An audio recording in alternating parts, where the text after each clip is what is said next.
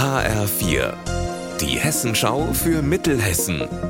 Hier ist das Studio Gießen. Ich bin Anne-Kathrin Hochstrat. Hallo.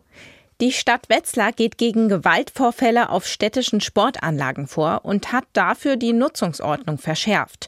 Mehr dazu von Benjamin Müller. Besonders im Amateurfußball ist es in der letzten Zeit zu Ausschreitungen gekommen. Ab sofort sind deshalb Waffen jeglicher Art auf den Sportstätten der Stadt verboten. Wer dagegen verstößt, kann der Anlage verwiesen und mit einem Hausverbot belegt werden. Das gilt auch für alle, die andere misshandeln, nötigen, beleidigen oder diskriminieren. Wer die Sportanlage nutzt, ist verpflichtet, der Stadt Vorfälle zu melden. Hält sich ein Verein nicht an die Regeln, kann auch er Hausverbot bekommen. Wie lang das gilt, hängt davon ab, wie schwer der Vorfall ist. Der Verein Kriminalprävention Gießen lobt in diesem Jahr zusammen mit dem Kreis und der Stadt Gießen zum ersten Mal einen Preis gegen Kriminalität und Gewalt aus. Gesucht werden Menschen und Projekte im Schul- oder Jugendbereich, in der Quartiersarbeit, bei der Betreuung älterer Personen oder im Sport, die sich in der Prävention von Gewalt und Kriminalität engagieren. Zur Bewerbung reicht eine kurze Beschreibung des Projektes bis zum Jahresende an die Kriminalprävention Gießen. In Butzbach in der Wetterau startet heute Abend wieder das beliebte Open-Air-Kino am Landgrafenschloss. Unter freiem Himmel werden dort in den nächsten zwei Wochen insgesamt 31 Filme gezeigt. Darunter Blockbuster wie Indiana Jones und Mission Impossible, aber auch Geheimtipps wie die französische Krimikomödie Mein fabelhaftes Verbrechen.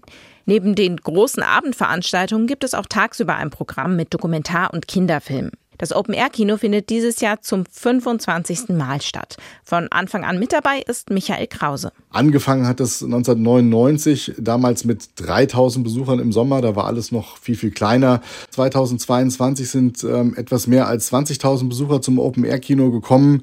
Das macht natürlich schon stolz und freut einen, dass es so angenommen wird und dass es eben auch so eine, so eine feste Marke hier in der Region und im Kulturkalender der Wetterau und der Stadt Butzbach geworden ist.